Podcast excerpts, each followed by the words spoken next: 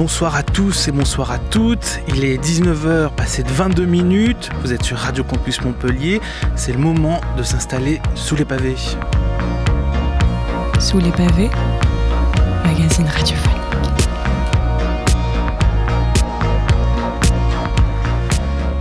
Et si le jeu vidéo était aussi des rythmes de musique qu'on fredonne Quoi de plus marquant que les thèmes musicaux dans les jeux Nintendo, appelés musique interactive puisque les sonorités et les chansons évoluent se déclenchent au bon vouloir de vos actions Eh bien nous, on a décidé de faire une playlist des musiques qu'on a tant écoutées dans les univers de Mario, Zelda, Pokémon et j'en passe.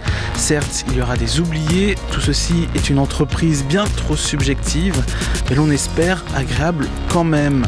L'occasion de parler de nos souvenirs, de nos jeux, bien sûr, et de Nintendo. On commencera à chaud avec un thème beaucoup trop usé à toutes les sauces, mais un classique, quoi qu'on en dise.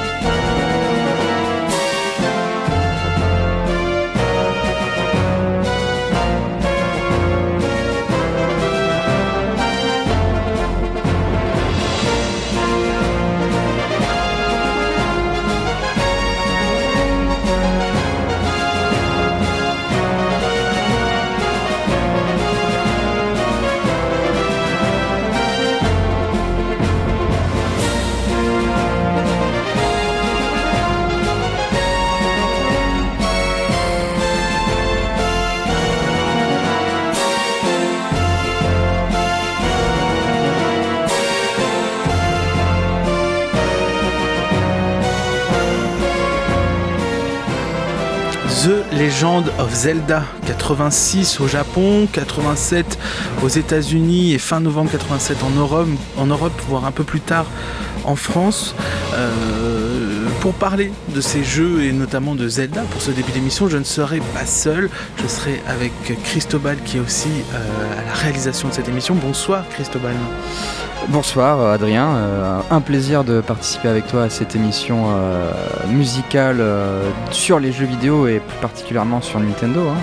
Après je t'avouerai que je suis pas un, énorme connaisseur de Zelda mais euh, bien, sûr je discuterai avec toi volontiers. Il n'y aura pas que du Zelda, je l'ai dit, du Pokémon, du Mario.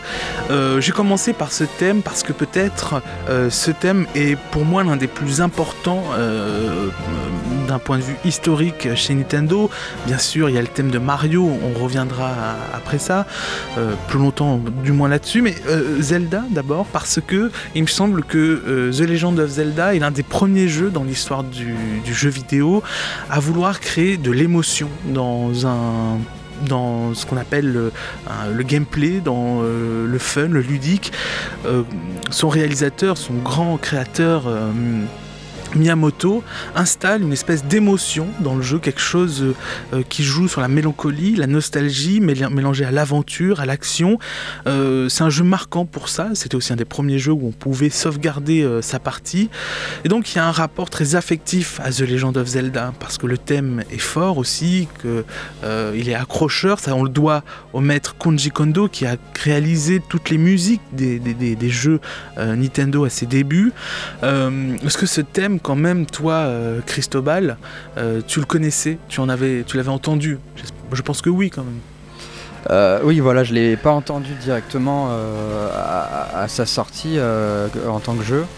Mais euh, je l'ai entendu dans, notamment dans euh, Smash Bros Melee, je crois, ou euh, dans un dans un Smash Bros en tout cas. Effectivement, que ça soit sur Smash Bros ou des Mario Kart, toutes les musiques de Nintendo sont, ont un aspect musée pour d'autres licences comme les Mario Kart et, et- les Smash Bros, comme je disais, et on les revient, on y revient souvent dessus. Les thèmes, même au sein des jeux, les suites de The Legend of Zelda sont repris de manière comme ça, comme un motif auquel on revient toujours. Preuve que la musique est un aspect très important des joueurs. On pourrait parler des fans, mais je dirais quand même des joueurs, parce que quand on rentre dans un jeu Zelda, on y rentre bien souvent par la musique. Et la musique, quand on arrive à la génération Nintendo 64, c'est une musique d'intro pour Ocarina of Time qui était sorti en 98 sur la Nintendo 64. C'est une musique d'intro qui marque et qui va annoncer l'un des plus grands jeux de l'histoire.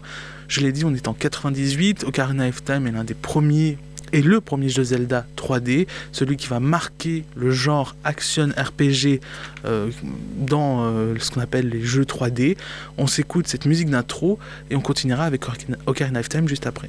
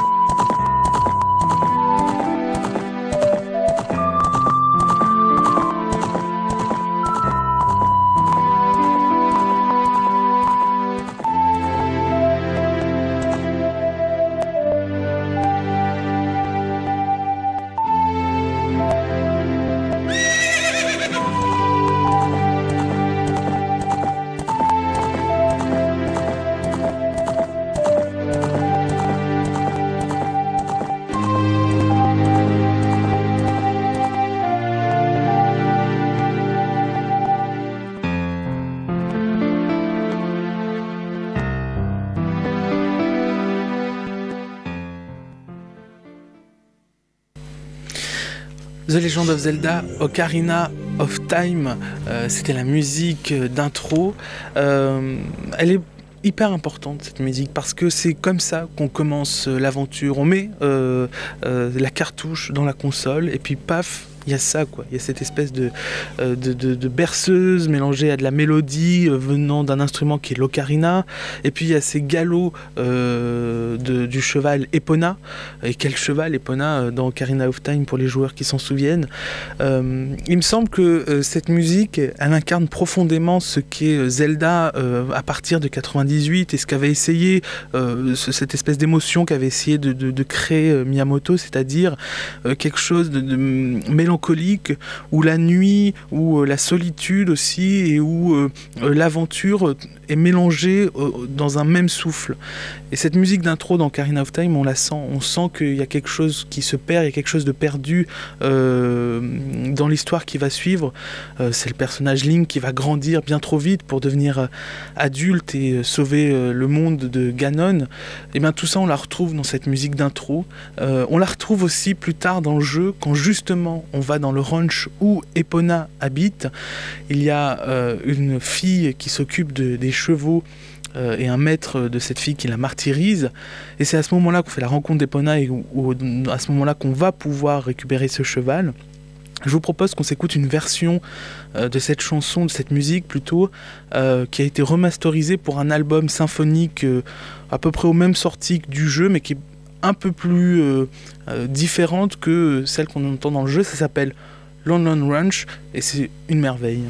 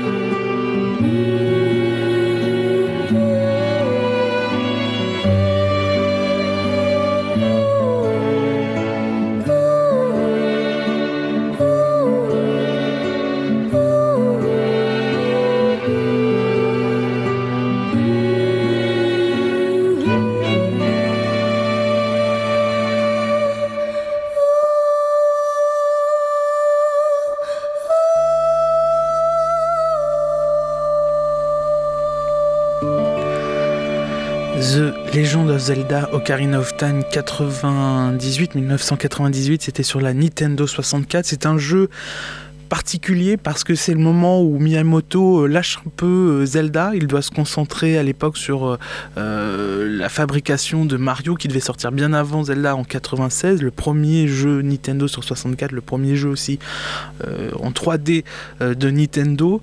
C'est à ce moment-là que Miyamoto lâche un peu prise Zelda et que des grands noms vont surgir. Eiji Onuma qui est aujourd'hui le producteur principal de cette licence. Et c'est marrant parce que au fond, la mélancolie, euh, l'aspect euh, triste, enfin pas triste, mais plutôt nostalgique, prend beaucoup de place. Et surtout un pan dans Zelda qui était plus ou moins évoqué à travers des personnages comme les grandes fées qui ici euh, va prendre euh, toute sa place, c'est-à-dire l'aspect maternel euh, du jeu, c'est-à-dire qu'il y a une, espèce d'ombre maternelle qui, qui incarne ce jeu. on a l'impression que, on voit bien là dans Lone Ranch cette, cette voix féminine, cette douceur-là qui, qui porte le personnage quand on y joue ou même quand on l'écoute. Donc c'est une nouvelle thématique qui rentre dans le jeu et qui va, qui va aussi donner lieu à des jeux beaucoup plus noirs, beaucoup plus sombres dans Zelda. On quitte un peu euh, le monde un peu, voilà, un peu euh, fantastique, fantaisiste, pour un monde beaucoup plus sombre, toujours fantastique, mais beaucoup plus sombre. Et d'ailleurs, le, jeu Zelda après celui-ci, après Ocarina, c'est euh, un jeu qui est sorti en 2000 et qui est incroyable, qui est un jeu beaucoup plus sombre, euh, qui est un jeu euh, euh, Majora Max, pardon, Majora Mask, si, je le prononce bien, qui est un jeu très sombre où on doit répéter toutes ces actions tout le temps parce que ça se passe en trois jours. C'est une sorte, voilà, de, de, de, réflexion sur le temps et sur le jeu vidéo et où la lune est incarnée mais elle a un, visage mais complètement presque horrifique. Donc pour un jeu qui était destiné à un jeune public, il y avait quelque chose de l'horreur qui, commençait à se former chez Zelda.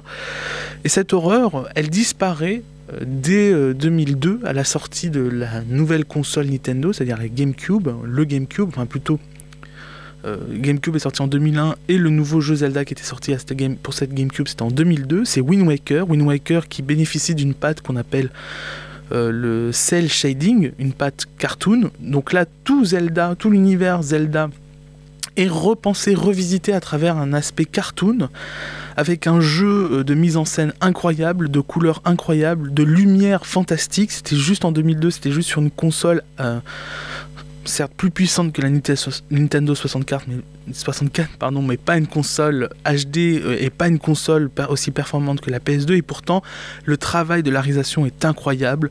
Je vous propose qu'on écoute là encore un thème euh, Zelda marquant de ce jeu. Ça s'appelle, c'est euh, l'île de départ où est Link, sa sœur et sa grand-mère. Et là, vous voyez, on est tout de suite dans un esprit cartoon où le jeu débute avec une musique beaucoup plus envoûtante, beaucoup plus joyeuse, presque naïve. Of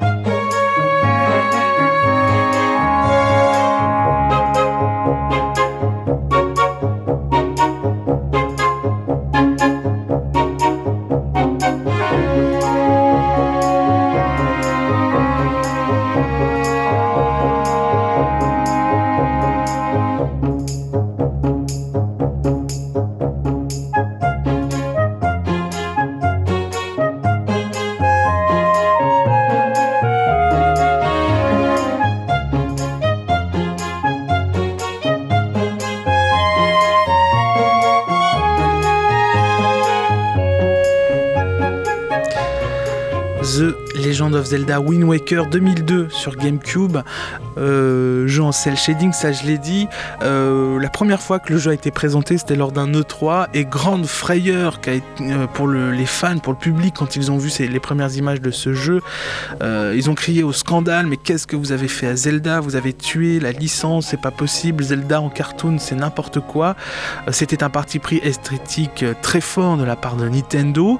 il n'empêche que le jeu est devenu un classique, qu'il a une patte euh, complètement originale, complètement folle, euh, et que preuve, euh, la preuve on, veut que en 2000, à peu près 2013, il ressort en HD sur la Wii U, ça sera un succès également.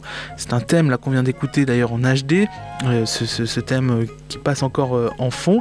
Wind Waker, c'est un jeu hyper important dans Zelda parce qu'il apporte une espèce de, de, fraîcheur comme ça, un souffle épique à travers la navigation, et puis aussi euh, une nouvelle façon de raconter euh, l'histoire perpétuelle de Zelda, celui d'un jeune garçon qui doit endosser le costume vert pour tuer l'affreux Ganon, qui est toujours la même histoire dans Zelda qui se répète à des temporalités différentes.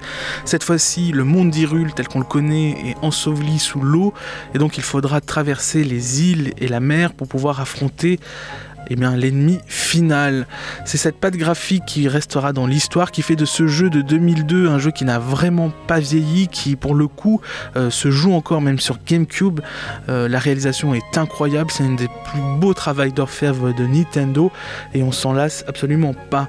Euh, voilà pour Zelda, je pense que j'ai tout dit. Ce que j'aimerais dire, c'est que bien évidemment, il y a eu The Legend of Zelda. Euh, Breath of the Wild qui a aussi euh, ces, musiques euh, très très voilà très très fortes, très très marquantes, mais grosso modo, ce qu'il faut retenir, c'est que Zelda garde toujours ces espèces de thèmes comme ça qui reviennent de jeu en jeu. Ils en, ils en rajoutent, il y en a des nouveaux qui sont faits, mais voilà, on retrouve toujours cette espèce de patte euh, euh, à la Zelda, une patte qui euh, d'ailleurs se, marie excellemment bien avec un orchestre. En 2011, à l'occasion du jeu qui était sorti sur Wii, il y avait tout un orchestre, on avait créé une espèce de symphonie Zelda, des concerts où il y en avait eu, il y en avait à peine une dizaine, je crois qu'il y en avait eu un ou deux, et c'était au Japon, mais c'était un moment apparemment incroyable.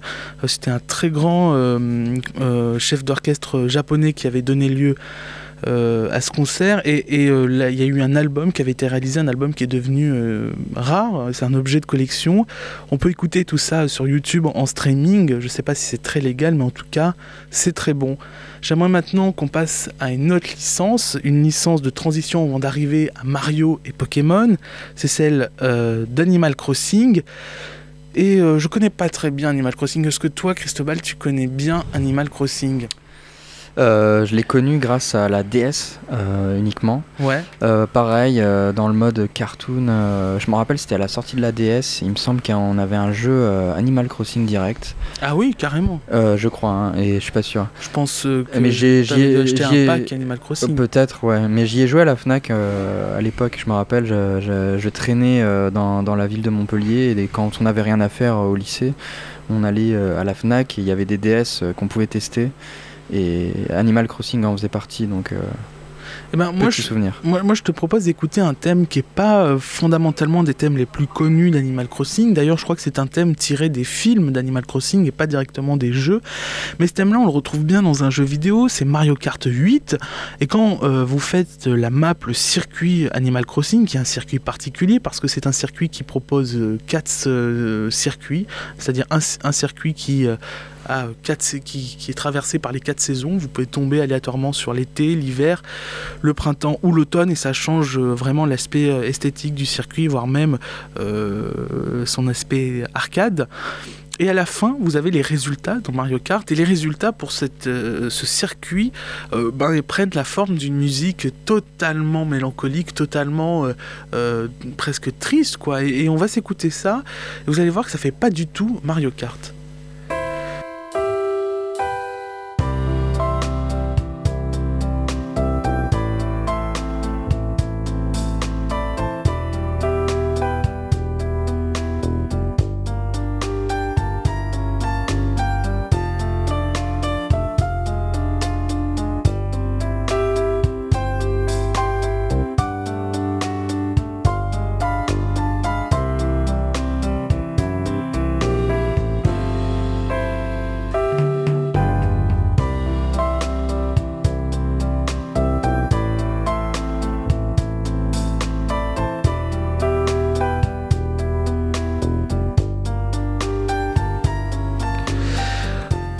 New Leaf, Animal Crossing, Mario Kart 8 sur Wii U qui est ressorti sur Switch euh, il y a presque deux ans maintenant avec Mario Kart 8 Deluxe. Pourquoi cette musique? Même Parce que euh, moi, euh, quand j'ai fait le jeu la première fois, c'est un une des choses qui m'a le plus marqué dans Mario Kart 8, c'est un peu, un peu, un peu oui, un peu fort de dire ça, mais euh, cette fin de circuit euh, avec ces résultats complètement basiques qui sont affichés, est-ce que vous êtes deuxième, troisième, si vous avez fini huitième, en général on passe ça de manière euh, très rapidement, on regarde, on prend même pas la peine de regarder qui a fini dernier ou premier, on veut la suite. Et eh ben tout d'un coup, cette fin prend une autre dimension grâce à cette musique proposée d'Animal Crossing et c'est quelque chose qui m'a vraiment marqué dans le jeu. Euh, et la musique m'a marqué aussi. Elle a un vrai univers euh, japonais euh, avec un, synthé, un piano. quelque chose qui est, vraiment, je sais pas, qui m'avait paru comme ça sortir du lot. Et donc je voulais la mettre ce soir avant de parler de Mario. Et je crois que c'est le temps de parler de Mario et on s'écoute bah, tout de suite le thème classique de Mario.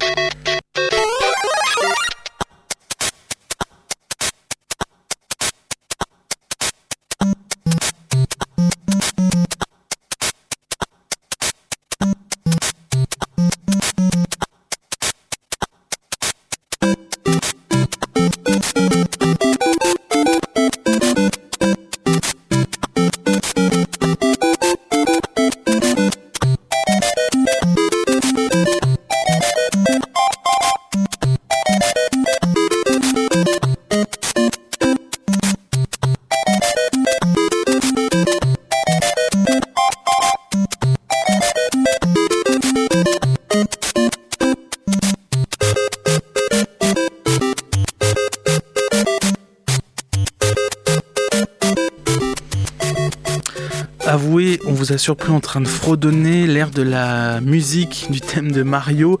En tout cas, euh, moi c'est le cas. Euh, ce thème-là, il est hyper euh, fondateur chez Nintendo. C'est-à-dire que quand on pense Nintendo, parfois on pense uniquement à cette musique. Pareil, quand on pense Mario, parfois on pense directement à cette musique. Voire même plus fort, quand on pense jeu vidéo, on pense à cette musique. C'est dire si elle est la matrice de beaucoup de souvenirs chez les joueurs et chez, dans l'imaginaire, on va dire, collectif. Toi, cette musique, Cristobal, euh, évidemment, euh, tu y as passé euh, comme tout le monde. Ouais, exactement, moi ça me rappelle plus l'époque où je jouais à la Game Boy Color, non à la Game Boy Pocket ça s'appelait, je, me rappelle.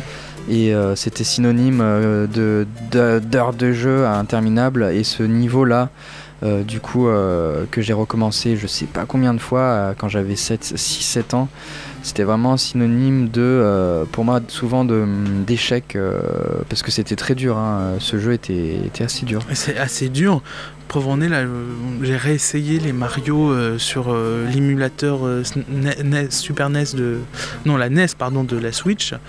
Et c'est quand même très dur, quoi. Ouais, voilà, les Sachant qu'à l'époque, il n'y avait pas de sauvegarde. Voilà, il n'y avait pas de sauvegarde. Quand, quand, tu faisais des heures de jeu, tu avais passé 3-4 niveaux et que directement, euh, pour, euh, pour une petite erreur, tu recommençais à ce niveau-là justement, euh, où tu aurais... Tu... Bah, après, on le connaissait par cœur, quoi. On le, connaissait, le, niveau était, était bâclé, quoi.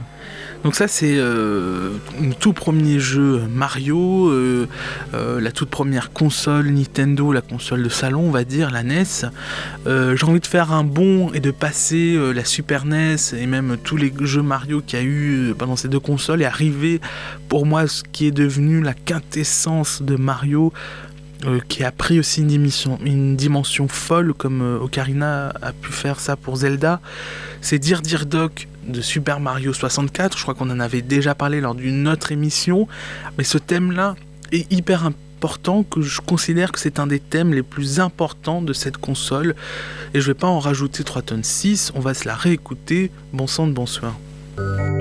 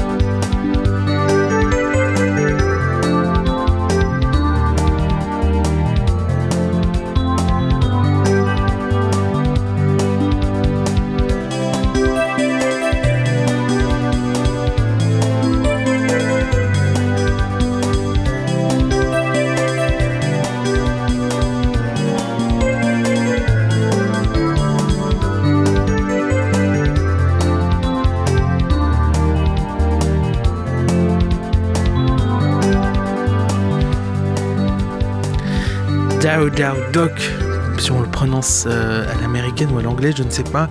En tout cas, euh, c'est une musique qui donne la preuve euh, que la douceur peut vraiment être un thème abordé dans les jeux vidéo. L'éveil aussi, on a l'impression qu'il y a quelque chose de l'ordre de l'éveil dans ce thème musical. Et c'est vrai que Super Mario 64 a été un éveil pour le jeu vidéo, l'éveil à la 3D, à repenser la caméra dans un jeu vidéo. Et c'est plutôt pas mal de l'incarner à travers ce thème. Un thème qui va marquer tous les jeux Nintendo dès lors euh, Super Mario euh, Sunshine sur 64, encore plus euh, dans Super Mario Galaxy avec cette impression de nébuleuse parce qu'on est dans l'espace, parce qu'on traverse des planètes et des étoiles et que la dimension, on va dire, spatiale de Mario Galaxy prend vraiment son sens et incarne aussi une espèce de douceur. Mais j'aimerais qu'on fasse un bond directement à Super Mario 3D World, 3D World sur Wii U qui est nul autre que le petit frère ou la petite sœur de 3D Land sur 3DS. Euh, c'est un jeu qui est sorti en 2013 et c'est un jeu, un des premiers jeux Mario où on peut jouer à 4 dans un jeu Mario euh, de plateforme 3D. Euh, un jeu Mario 3D, c'est-à-dire presque un épisode canonique. Hein, chez Nintendo, il n'y en a qu'un par génération. Celui-là, c'était pour la Wii U. Et là, on va aborder cette espèce de douceur de Dir Dir Doc mélangée à un thème bien connu aussi Nintendo, c'est-à-dire les thèmes euh, du soleil, de la plage, de la mer, euh, des euh, chemises hawaïennes.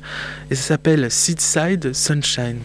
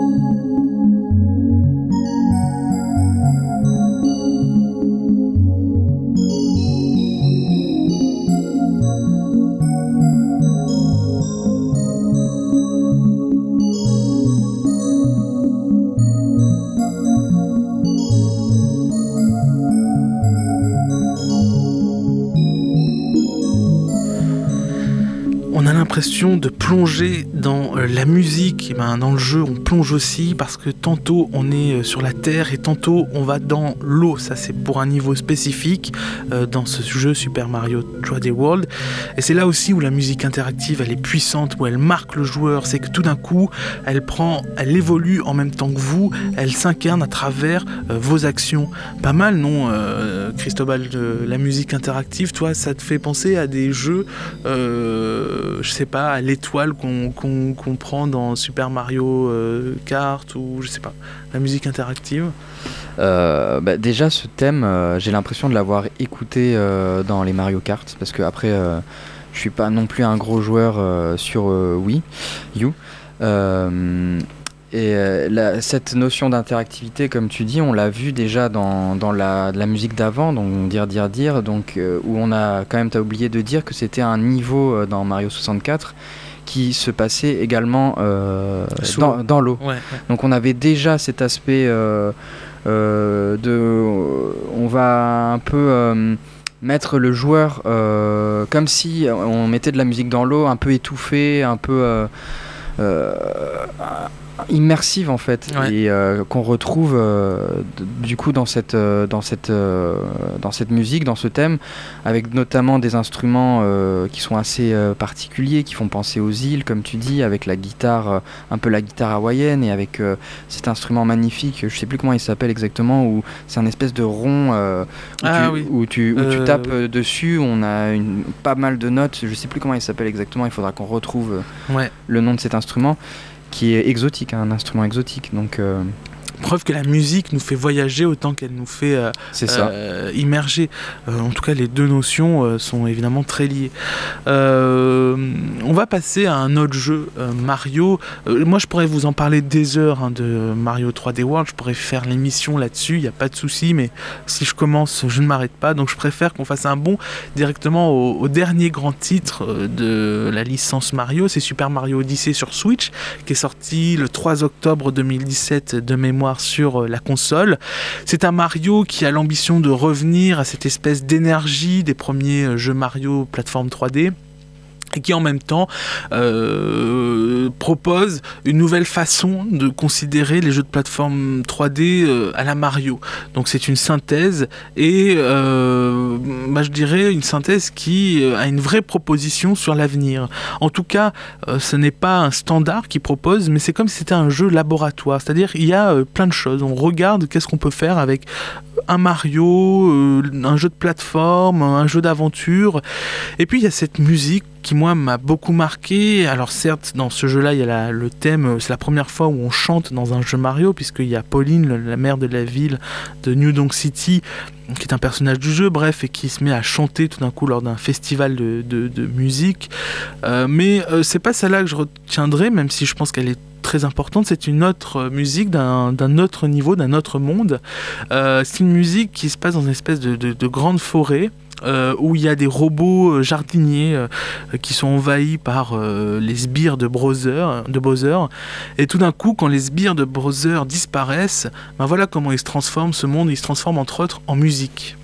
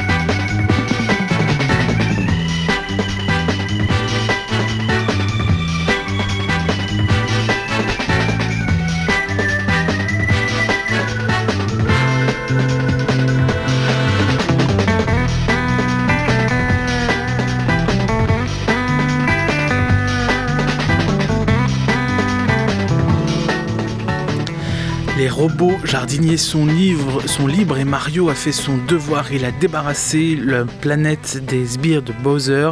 Et cette musique, elle apporte quoi? Elle apporte aussi euh, des sonorités d'une basse qui est quand même très présente dans le morceau. Je sais pas si toi, Cristobal, tu les as entendues, ces notes de basse qui incarnent véritablement ce titre.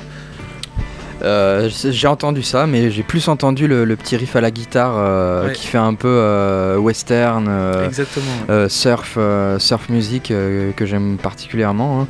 Mais on peut aussi noter le début qui, est, qui part en symphonie avec des instruments typiques de la musique classique et on va tout de suite arriver sur un, sur un thème bien plus détendu avec cette guitare piquée, on va dire. Euh, typique de la musique euh, des années 60 et, euh, et, une basse qui est assez présente. C'est clair, il y a un, vrai univers des années 60, tu, l'as très bien dit. il y a cette, espèce de début classique et, après cette, espèce de transformation à un univers plus années 60. C'est très juste ce que tu dis parce que les robots jardiniers dans cet univers-là, ils ont une esthétique très science-fiction des années 60, c'est-à-dire des robots qui parlent hachement comme ça, comme je dirais bonjour Et ben, il y a cet univers-là euh, qui est très. qui est, bah, qui est l'imaginaire euh, de la robotique, peut-être dans, dans, les années 60. Euh, Et effectivement, il y a un souffle. En tout cas, voilà pour Mario. Certains regretteront que je n'ai pas parlé de Mario Galaxy, qui est sans doute l'une des plus belles OST des jeux Mario. Je m'en excuse, ça sera lors peut-être d'un volume 2 de cette euh, émission. Euh, il est peut-être temps de parler d'un jeu euh, Mario qui est beaucoup plus... Enfin, qu'on connaît tous les deux mieux, c'est Pokémon, parce que c'est notre génération, c'est les années 90, 80, à peu près 96 pour ceux qui ont connu la fin de la Game Boy. je propose qu'on écoute le tout premier thème qu'on a dans quand on commence véritablement le jeu, c'est un thème en 8 bits. Attention, c'est des sonorités de Game Boy. Certains artistes reprennent ça pour en faire des synthétiseurs. Mais là, c'était pas le cas. C'est vraiment une espèce de composition en 8 bits euh, qui voudrait avoir des violons et des, euh, et des, euh, des pianos, mais sauf qu'on a que ça. on écoute ce que ça donne.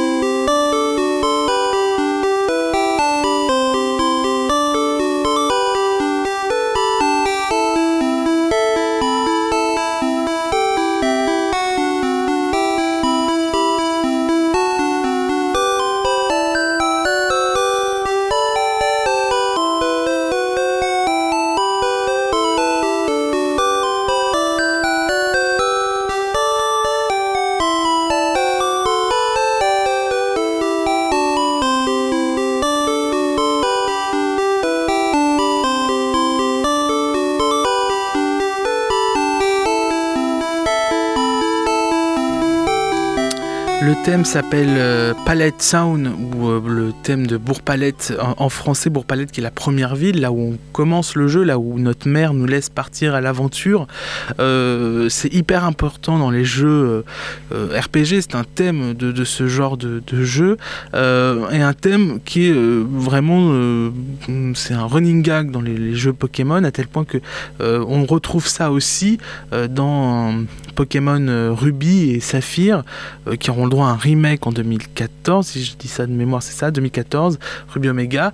Et le, nom de la ville, Little Roots, euh, Bourg en vol, euh, ressemble euh, par aspect à celui de Bourg-Palette qu'il y avait eu presque 10 ans avant. On s'écoute ça, c'est la version remake.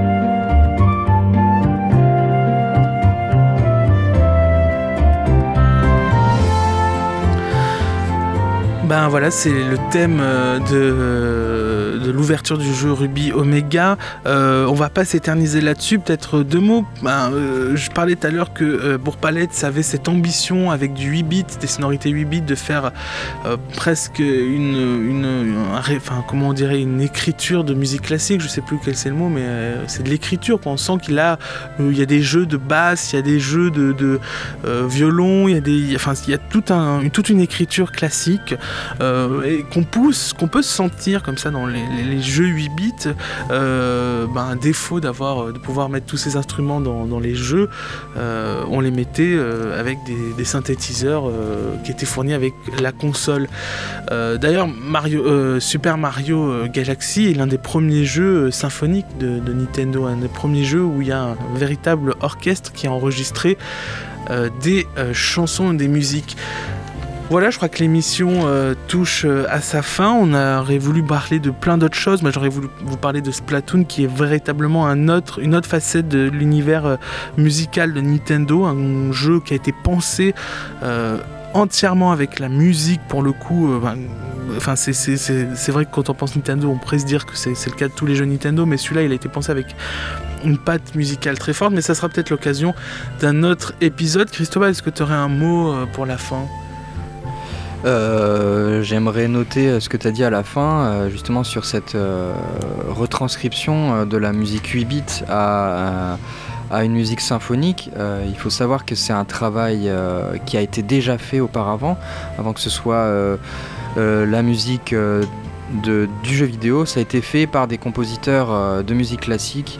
On, a, on connaît très bien par exemple la lettre Alice de Beethoven, qui a été retranscrite aussi euh, plus tard euh, en version symphonique. Donc on a qui a été retranscrit en version 8 bits aussi. Bien, qui a été aussi retranscrite en, en, version 8 bits. Donc ça fait partie vraiment du processus aussi musical de faire des retranscriptions comme ça. Et puis ça note aussi que le jeu vidéo a augmenté son budget euh, de production et a pu se permettre euh, euh, d'avoir des compositeurs et aussi toute une armée de musiciens compétents. Exactement. Euh, maintenant, il y a des studios euh, d'enregistrement pour, euh, pour les jeux vidéo, que ce soit chez Ubisoft ou bah, Nintendo, hein, disons-le. voilà, en tout cas, cette émission touche à sa fin. Je vous remercie d'avoir passé une petite heure avec nous. promis, on se retrouve pour un autre épisode avec Nintendo. Je sais pas quand, mais on le fera. En attendant, vous pouvez retrouver sous les pavés en podcast sur internet, sur Ocha, sur Spotify, euh, plein de plateformes. Euh, vous pourrez retrouver aussi la prochaine émission sur Radio Campus, le 102.2. Je remercie Christobal à la technique et à très vite. Bye.